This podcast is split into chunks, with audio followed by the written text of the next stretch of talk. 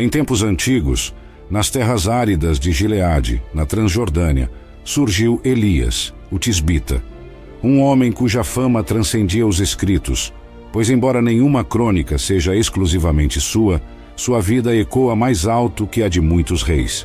No século IX a.C., Elias emergiu como um farol de verdade no Reino do Norte, sob as sombras dos reinados de Acabe e Arrasias. Sua figura, tão central nas expectativas proféticas judaicas, levava muitos a questionarem a própria identidade de João Batista, indagando se ele seria o próprio Elias reencarnado. A relevância de Elias no plano divino era indiscutível, prenunciada em Malaquias 4, versículo 5. Eis que vos enviarei o profeta Elias, antes que venha o grande e terrível dia do Senhor. Essa profecia ressoava no coração de todos, aguardando o retorno desse mensageiro de Deus. Seu legado não se limitou ao passado. Sua presença no Monte da Transfiguração, ao lado de Moisés e do Senhor Jesus, discutindo o sacrifício redentor, marcava a eternidade de sua missão. A origem de Elias, envolta em mistério, apenas reforçava sua figura enigmática. Embora a Bíblia afirme sua procedência de Gileade, pouco se sabe sobre sua família ou suas raízes, o que apenas ampliava a curiosidade sobre este profeta. Elias não era apenas um homem de palavras, sua resistência física era notável. A Bíblia relata em 1 Reis 17, versículo 1, suas palavras desafiadoras a Acabe, anunciando uma grande seca por sua palavra. E seu ato de correr à frente da carruagem de Acabe, do Monte Carmelo até Jezreel, evidencia sua vigorosa condição física. Sua jornada foi marcada por atos poderosos e intervenções divinas. Após confrontar Acabe, Deus o guiou ao riacho de Querite, onde foi milagrosamente sustentado por corvos. Com o riacho seco, a ordem divina o levou a Sarepta, na Sidônia, onde uma viúva o acolheu, conforme profetizado em Lucas 4, versículo 26. Ali, Elias demonstrou o poder de Deus, proporcionando milagrosamente alimento contínuo. Em Lucas 17, versículos 8 a 10, encontramos uma parábola que reflete a humildade e o dever do servo, ecoando a jornada de Elias, que, mesmo sendo um grande profeta, sempre se manteve um servo fiel a Deus. A história de Elias nos leva por um caminho repleto de fé e milagres, desde os vales de Gileade até os confins de Samaria e Galiléia, trazendo lições eternas de obediência e confiança no Senhor. Numa certa aldeia, enquanto Elias continuava sua jornada, ocorreu um encontro marcante. Dez homens leprosos, excluídos e desesperados, clamaram por misericórdia a Jesus, implorando por cura. Jesus, ao vê-los, instruiu-os a se apresentarem aos sacerdotes, um ato de fé que resultou na purificação deles. Entre os curados, um samaritano, reconhecendo o milagre, retornou glorificando a Deus e agradecendo a Jesus, evidenciando a universalidade da graça divina. Ao chegar em Sarepta, Elias encontrou uma viúva enfrentando a escassez. Seus últimos recursos de farinha e óleo estavam quase esgotados. Elias, no entanto, trouxe uma mensagem de esperança. Pediu-lhe primeiro um bolo e prometeu que os suprimentos durariam até o retorno das chuvas. Esta promessa testava a fé da viúva, colocando-a diante de uma escolha entre o medo e a confiança em Deus. O filho da viúva, contudo, adoeceu gravemente. No auge do desespero, a mulher confrontou Elias refletindo a dor humana diante do sofrimento. Elias, movido pela compaixão e confiança no poder de Deus, intercedeu pela criança. Levando o menino ao seu aposento, Elias clamou a Deus, estendendo-se sobre a criança em um ato de súplica intensa. O milagre ocorreu. A vida retornou ao menino. A mãe, testemunhando o poder de Deus através de Elias, reconheceu nele um verdadeiro homem de Deus cujas palavras refletiam a verdade divina. Este ato reafirmou a missão de Elias e demonstrou a misericórdia de Deus, mesmo nas circunstâncias mais dolorosas.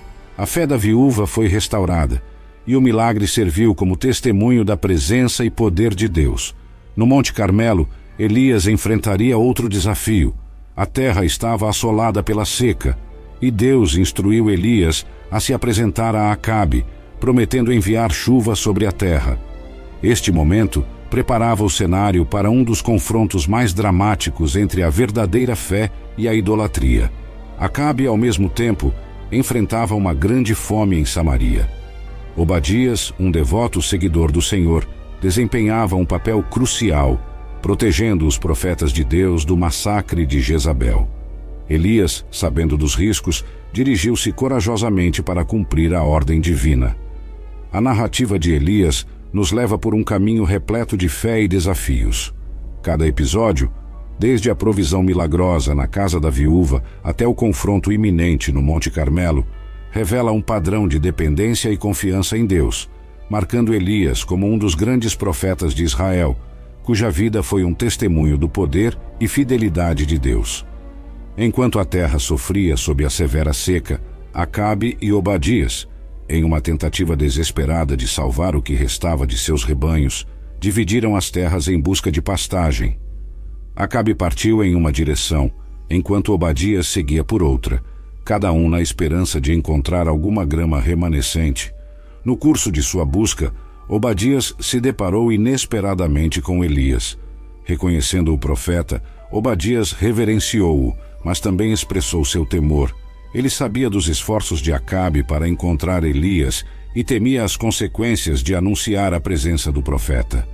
Obadias, um homem de fé desde a juventude, revelou a Elias como havia protegido os profetas do Senhor, arriscando sua vida diante da ira de Jezabel. Sua lealdade a Deus era inabalável, mas o medo de represálias por parte de Acabe era palpável. Elias, contudo, assegurou a Obadias que se apresentaria a Acabe. Esta promessa representava mais do que um encontro.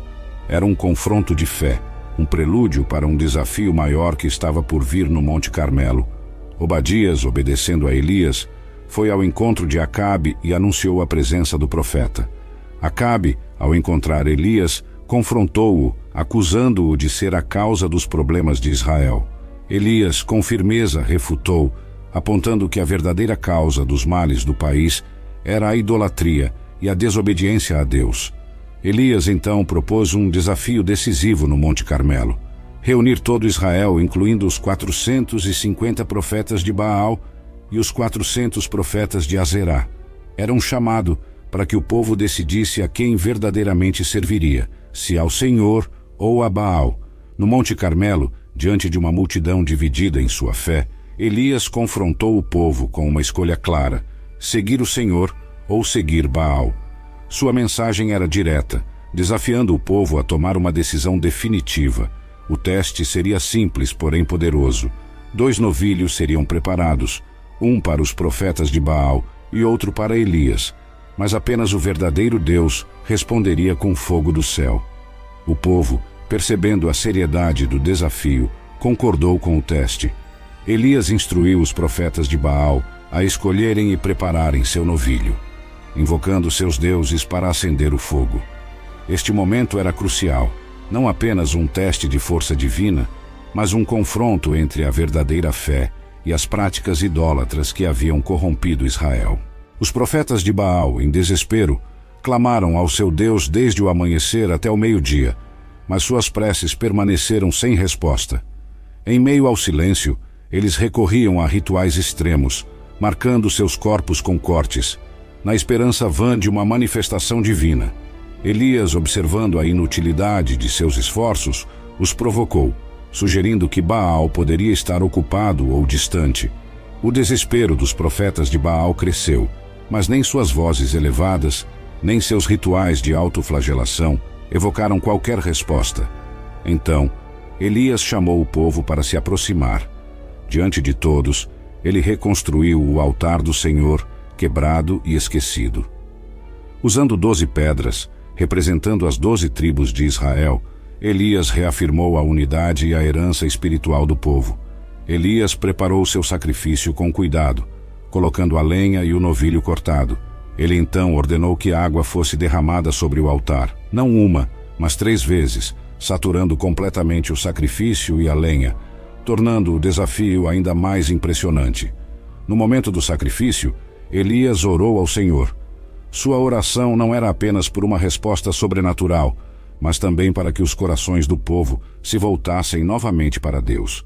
Então, o fogo do Senhor desceu, consumindo o holocausto, a lenha, as pedras e até a água na vala. Diante deste milagre, o povo, em reverência, reconheceu a soberania do Senhor, exclamando em uníssono: O Senhor, Ele é Deus. Elias, em um ato de justiça divina, ordenou que os profetas de Baal fossem levados ao riacho Quizon, onde foram executados. Este ato simbolizava a erradicação da idolatria e a restauração do compromisso de Israel com o Senhor. Após o triunfo no Monte Carmelo, Elias anunciou a Acabe a chegada da chuva. Enquanto Acabe se retirava, Elias subiu ao cume do Carmelo, humildemente se prostrando em oração, aguardando o sinal da chuva prometida. Após sete tentativas do seu servo de avistar algum sinal no céu, finalmente uma pequena nuvem apareceu. Este pequeno sinal prenunciava a mudança esperada, a chuva que quebraria a longa seca. Logo, o céu se encheu de nuvens e uma forte chuva caiu sobre a terra, um sinal tangível da misericórdia e poder de Deus. Mas a vitória de Elias no Carmelo teve consequências. Jezabel, furiosa com a derrota de seus profetas, ameaçou Elias, forçando-o a fugir para salvar sua vida. Desalentado e temendo, Elias empreendeu uma fuga solitária para Berseba, em Judá, deixando seu servo para trás. Elias, exausto e desesperado, refugiou-se no deserto. Lá, sob uma árvore, ele expressou seu desejo de morrer, sentindo-se incapaz de continuar. Naquele momento de vulnerabilidade, Elias revelou sua humanidade, compartilhando os mesmos sentimentos de desespero e limitação que todos nós em algum momento enfrentamos. No deserto, Elias, exausto e desesperançado, encontrou refúgio sob a sombra de uma vassoura. Em seu momento de maior vulnerabilidade, um anjo do Senhor o visitou, trazendo sustento e conforto. O bolo assado nas brasas e a jarra de água não eram apenas provisões físicas, mas também um sinal da contínua presença e cuidado de Deus. O anjo, em sua segunda visita, encorajou Elias a se alimentar para a longa jornada que tinha pela frente. Com a força dessa comida celestial, Elias viajou por quarenta dias e quarenta noites, até chegar ao Monte Horebe, o Monte de Deus, um lugar de encontros divinos e revelações. Jezabel, irada com a derrota dos profetas de Baal, jurou vingança contra Elias. Enquanto isso, o profeta, carregando o peso da missão e da perseguição, encontrou abrigo em uma caverna no Monte Horebe. Esse refúgio tornou-se um palco para uma profunda experiência espiritual e autoconhecimento. Na caverna, Deus questionou Elias sobre sua presença ali. Elias expressou seu zelo pelo Senhor, mas também seu sentimento de isolamento e desespero. Essa honestidade diante de Deus refletia a profundidade de sua fé e a gravidade da situação em Israel. Deus então manifestou sua presença não através de fenômenos grandiosos como o vento forte, o terremoto ou o fogo, mas por meio de uma voz mansa e delicada. Essa manifestação suave, mas poderosa, era um lembrete de que Deus não se encontrava apenas nos atos espetaculares, mas também nos momentos tranquilos e sutis. Elias, ouvindo essa voz suave, cobriu o rosto com o manto em reverência e saiu da caverna. A voz de Deus o questionou novamente e Elias repetiu sua declaração de zelo. Em resposta, Deus lhe deu novas instruções, marcando um novo capítulo em sua jornada profética. Deus orientou Elias a retornar ao deserto de Damasco e a ungir Azael como rei da Síria, Jeú como rei de Israel e Eliseu como seu sucessor profético. Este ato simbolizava não apenas a continuidade da missão de Elias, mas também o plano divino em andamento para Israel. Deus também revelou a Elias que havia preservado um remanescente fiel em Israel, sete mil que não se dobraram a Baal. Essa revelação foi uma fonte de consolo e esperança para Elias, lembrando-o de que não estava sozinho em sua luta pela fidelidade a Deus. No Monte Sinai, Elias foi transformado pela revelação de Deus. Ele recebeu não apenas instruções específicas, mas também a garantia de que a missão de Deus continuaria além de sua vida. Com essa nova perspectiva, Elias partiu para cumprir as ordens divinas. A primeira tarefa de Elias foi encontrar Eliseu, filho de Safate, que estava arando o campo. Ao jogar seu manto sobre Eliseu, Elias sinalizou a transferência do chamado profético. Eliseu, reconhecendo a gravidade desse momento, deixou seus afazeres para seguir Elias, marcando o início de uma nova era profética em Israel. Após ser chamado por Elias, Eliseu demonstrou um respeito profundo por suas raízes e origens. Ele pediu permissão para despedir-se de seus pais, um gesto que simbolizava tanto a gratidão quanto a transição para sua nova vida como profeta. Elias, compreendendo a profundidade desse momento, permitiu que Eliseu seguisse seu coração. Eliseu, em um gesto simbólico de despedida, abateu os bois com os quais arava e partilhou a carne com o povo, marcando o fim de sua antiga vida e o início de sua jornada como servo de Deus.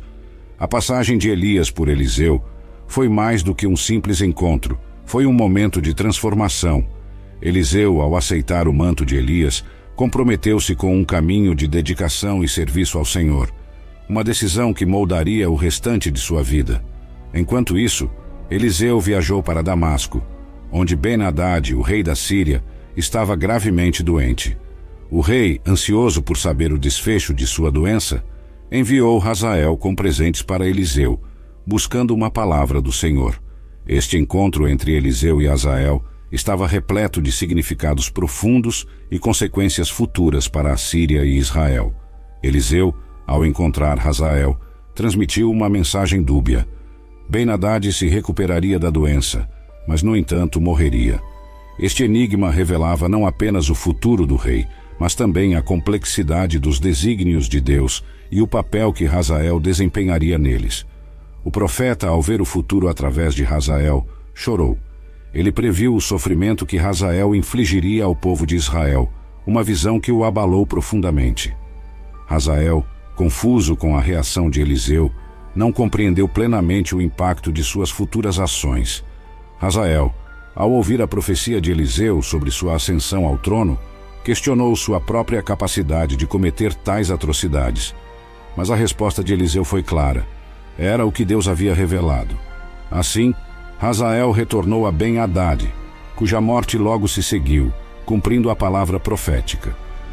O texto então se volta para a história de Nabote e sua vinha. Acabe, desejando a vinha de Nabote para transformá-la em um jardim, ofereceu-lhe uma troca ou pagamento. Nabote, fiel à herança de seus pais e à lei de Deus, recusou a oferta do rei, uma decisão que marcaria tragicamente seu destino. Acabe, frustrado e irritado pela recusa de Nabote, retornou ao seu palácio em descontentamento. Sua reação a essa negativa revelou não apenas seu caráter, mas também a corrupção que permeava seu reinado. Jezabel, observando a angústia de Acabe, decidiu intervir iniciando uma série de eventos que levariam a um dos mais sombrios episódios da história de Israel. Jezabel, ao ver Acabe abatido e desanimado pela recusa de Nabote, interveio com determinação. Ela questionou a autoridade de Acabe como rei, insinuando que ele deveria ter poder para tomar o que desejasse. Com astúcia e uma disposição para o mal, Jezabel planejou uma estratégia para obter a vinha sem considerar a justiça ou a moralidade. Jezabel agiu de maneira sinistra, escrevendo cartas em nome de Acabe e selando-as com o selo real. Ela enviou essas cartas aos líderes da cidade de Nabote, instruindo-os a organizar um jejum e montar um julgamento falso contra Nabote, acusando-o de blasfêmia, um crime punível com a morte. O plano de Jezabel foi meticulosamente executado. Nabote foi honrado e depois humilhado publicamente. Os líderes da cidade, seguindo as ordens da rainha, posicionaram falsas testemunhas para acusá-lo de blasfemar contra Deus e o rei, uma armação cruel que levou à sua morte por apedrejamento. A trama de Jezabel foi bem sucedida e Nabote foi injustamente condenado e morto. Seu destino foi o resultado de uma manipulação corrupta e da ganância desenfreada do poder real. A morte de Nabote representou uma grave injustiça e um ponto baixo na história de Israel sob o reinado de Acabe. Após a execução de Nabote, Jezabel prontamente informou Acabe que a vinha estava agora disponível para ele.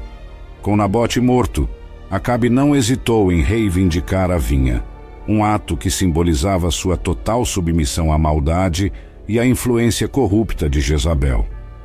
No momento em que Acabe entrou na vinha de Nabote, assumindo posse dela, a palavra do Senhor veio a Elias. Deus instruiu Elias a confrontar Acabe, acusando-o de assassinato e usurpação. Esse encontro entre Elias e Acabe seria um momento de grande tensão e confronto espiritual.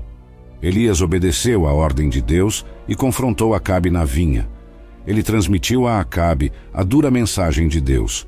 Por causa de seus atos, haveria consequências graves, não apenas para ele, mas para toda a sua casa, Elias anunciou que o mesmo destino que encontrou Nabote encontraria Acabe.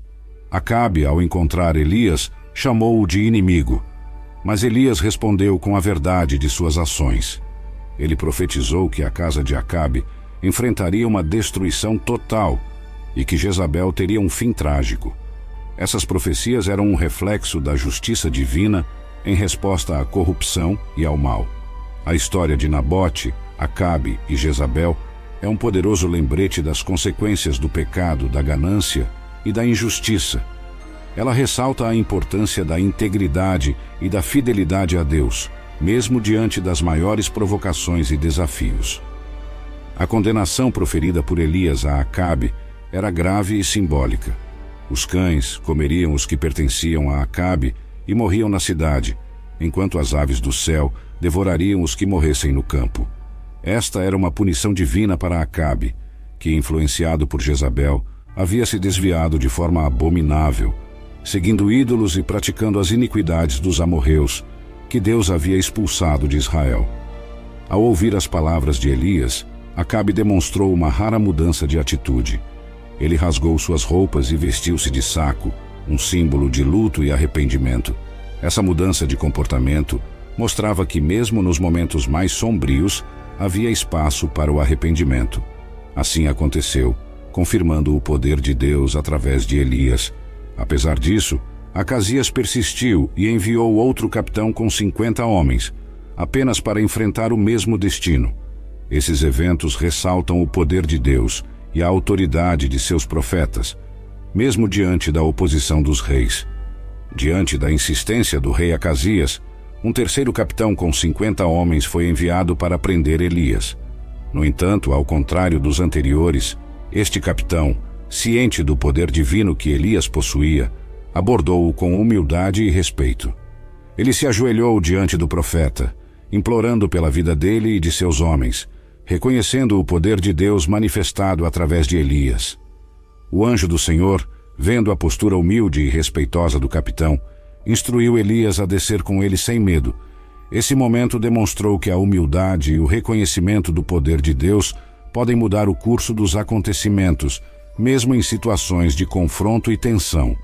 A história da cobiça de Acabe pela vinha de Nabote e a manipulação de Jezabel para obtê-la retrata um cenário de injustiça e corrupção. O encontro de Acabe com Elias na vinha é um poderoso lembrete de que a justiça divina prevalece sobre as maquinações humanas. A resposta de Deus ao arrependimento de Acabe foi um adiamento do mal que estava previsto para cair sobre sua casa. Esta situação sublinha a misericórdia de Deus e sua disposição em responder ao arrependimento genuíno. Após a morte de Acabe, seu filho Acasias tornou-se rei. Ferido, ele buscou a orientação de Baal-Zebub, o deus de Ecrom, ignorando o deus de Israel. Elias foi instruído por um anjo a confrontar os mensageiros do rei, questionando sua decisão de buscar aconselhamento em deuses pagãos. Elias transmitiu a mensagem de Deus aos mensageiros. Acasias não se recuperaria de sua doença, mas morreria. Essa previsão foi um julgamento direto sobre a falta de fé do rei e sua busca por orientação fora do Senhor. Quando os mensageiros retornaram a Acasias com a mensagem de Elias, o rei perguntou sobre a identidade do homem que lhes falou. Ao ouvirem a descrição, Acasias reconheceu que era Elias, o tisbita. Acasias, em uma tentativa de confrontar Elias, enviou um capitão com 50 homens. Mas Elias, firme em sua posição como profeta de Deus, pronunciou um julgamento divino. Se ele fosse realmente um homem de Deus, fogo desceria do céu e consumiria o capitão e seus homens. Elias acompanhou o capitão até Acasias e lá reafirmou a mensagem divina. Acasias não se recuperaria, pois havia buscado conselho em deuses pagãos, ignorando o Deus de Israel. Acasias, sem um herdeiro, morreu conforme a palavra do Senhor proferida por Elias, e Jeroboão assumiu o trono. O reinado de Acasias, marcado por idolatria e desobediência a Deus, deixou um legado de advertência.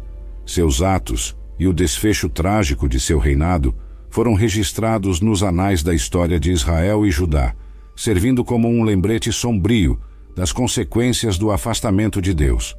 A história de Acasias é um exemplo claro de como as escolhas dos líderes podem impactar não apenas suas próprias vidas, mas também o destino de todo um povo. Sua morte marcou o fim de um período turbulento em Israel, abrindo caminho para uma nova era sob o reinado de Jeroboão. A narrativa de Elias e Acasias nos lembra de uma verdade profunda. Um discípulo não é maior que seu mestre, nem um servo maior que seu senhor. As ações de Acasias, buscando conselho em deuses falsos, ecoam os erros de seu pai, Acabe, demonstrando um padrão de desobediência e rebeldia que se repetiu ao longo de seu reinado. O confronto entre Elias e os mensageiros de Acasias ressalta a autoridade e o poder dos verdadeiros profetas de Deus. Elias, enfrentando as forças do rei, permaneceu firme em sua missão de proclamar a palavra do Senhor, independente das ameaças ou do poder terreno. A postura de Elias, diante dos desafios e perigos, reflete sua total confiança e fé no Senhor. Seus atos, embora às vezes severos, estavam alinhados com a justiça divina e demonstravam a seriedade com que Deus vê a idolatria e a desobediência. No capítulo final da jornada terrena de Elias, ele e Eliseu viajaram juntos de Gilgal. Elias, sabendo que seria levado ao céu, instruiu Eliseu a permanecer em Gilgal, mas Eliseu, dedicado e leal, recusou-se a deixar seu mestre. Ele sabia que Elias seria levado por Deus, e sua devoção o levou a acompanhar Elias em cada etapa de sua jornada final. Em Betel, os filhos dos profetas, cientes do destino iminente de Elias, abordaram Eliseu, questionando-o sobre sua decisão de seguir Elias. Eliseu, consciente do que estava prestes a acontecer, pediu-lhe silêncio, demonstrando seu respeito e serenidade diante do momento sagrado que se aproximava. A jornada continuou para Jericó, onde novamente os filhos dos profetas se aproximaram de Eliseu com o mesmo questionamento. Eliseu, com a mesma firmeza, reiterou sua intenção de permanecer ao lado de Elias até o fim. Quando chegaram ao Jordão, Elias realizou um milagre. Ele bateu nas águas com seu manto e o rio se dividiu, permitindo que ambos atravessassem em terra seca. Este ato foi um símbolo poderoso do poder de Deus atuando através de Elias. Na margem oposta do Jordão, Elias perguntou a Eliseu o que ele desejava antes de ser levado ao céu. Eliseu, buscando continuar o legado de seu mestre, pediu uma porção dobrada do espírito de Elias, um pedido que refletia sua aspiração de ser um fiel servo de Deus, como Elias havia sido. Quando Elias foi levado ao céu em um redemoinho, dentro de uma carruagem de fogo puxada por cavalos de fogo, Eliseu observou a cena, exclamando em admiração e pesar. A partida de Elias marcou o fim de uma era e o início do ministério de Eliseu. Após a ascensão de Elias, Eliseu rasgou suas próprias roupas em dois pedaços, um ato que simbolizava o fim de sua aprendizagem e o início de seu próprio ministério como profeta principal de Israel. A travessia do Jordão a ascensão de Elias e o pedido de Eliseu por uma porção dobrada do espírito de Elias são eventos carregados de simbolismo e significado. Eles representam a continuidade do trabalho de Deus através de seus profetas e a transição do manto profético de uma geração para a próxima. Após a ascensão de Elias, Eliseu voltou sozinho, carregando o manto de seu mestre. Ao cruzar o Jordão, Eliseu demonstrou que o espírito de Elias repousava sobre ele, um sinal de que a missão profética de Elias continuaria através de Eliseu. Em Jericó, os filhos dos profetas reconheceram a autoridade espiritual de Eliseu.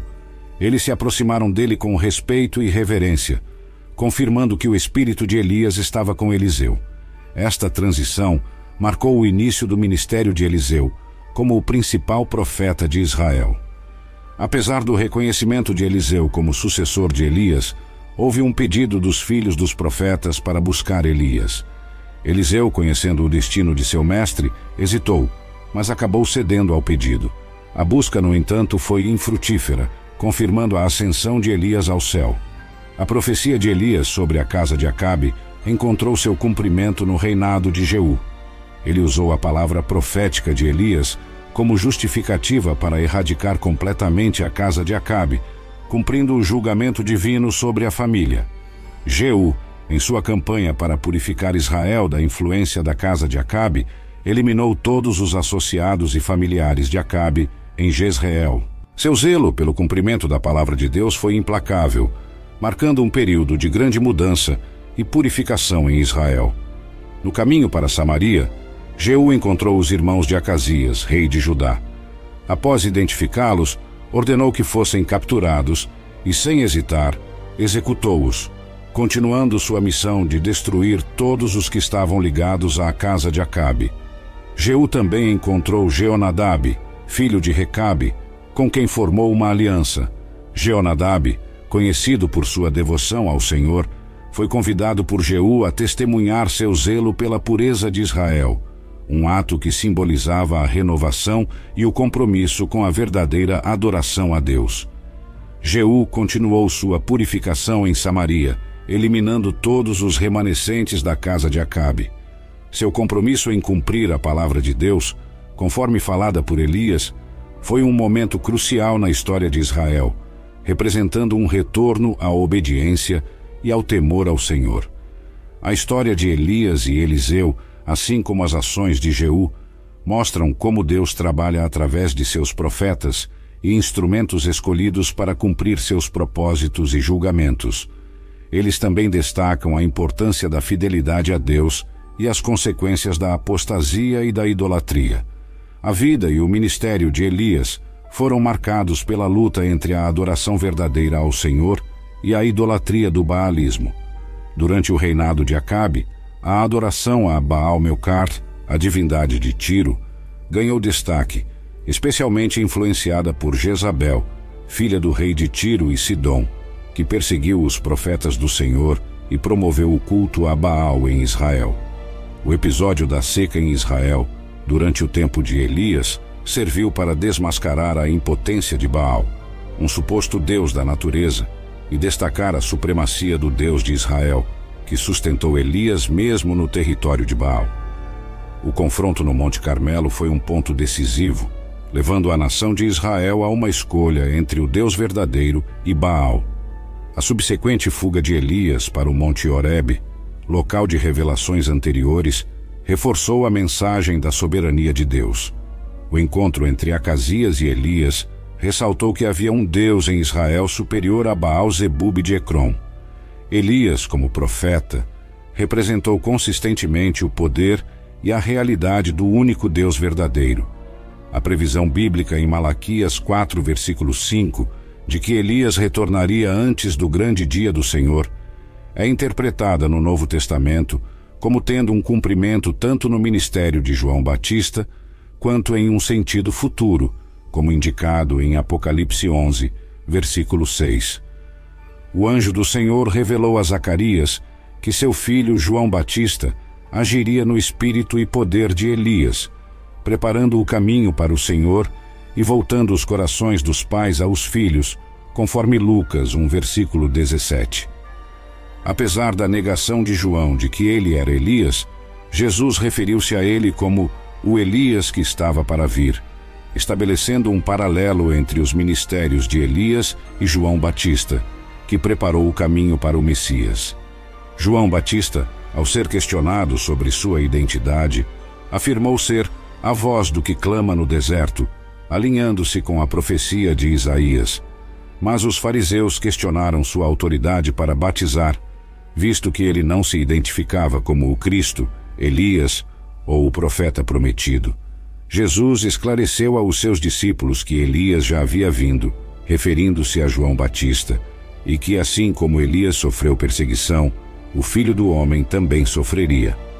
A figura de Elias foi tão significativa que alguns judeus consideraram Jesus como Elias reencarnado, evidenciando a forte expectativa messiânica e a associação de Elias com a vinda do Messias.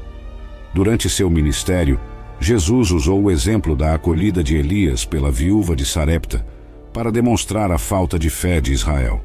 Além disso, Elias apareceu na cena da transfiguração, reforçando sua importância na tradição judaico-cristã como um precursor do Messias e um poderoso profeta de Deus.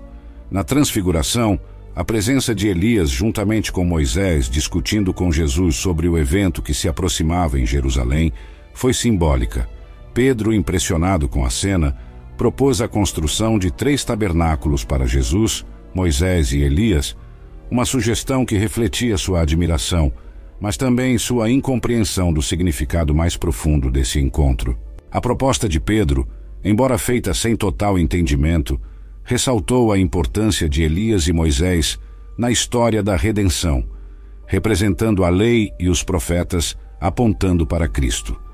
Este momento sublinhou a centralidade de Jesus como cumprimento das promessas e profecias do Antigo Testamento.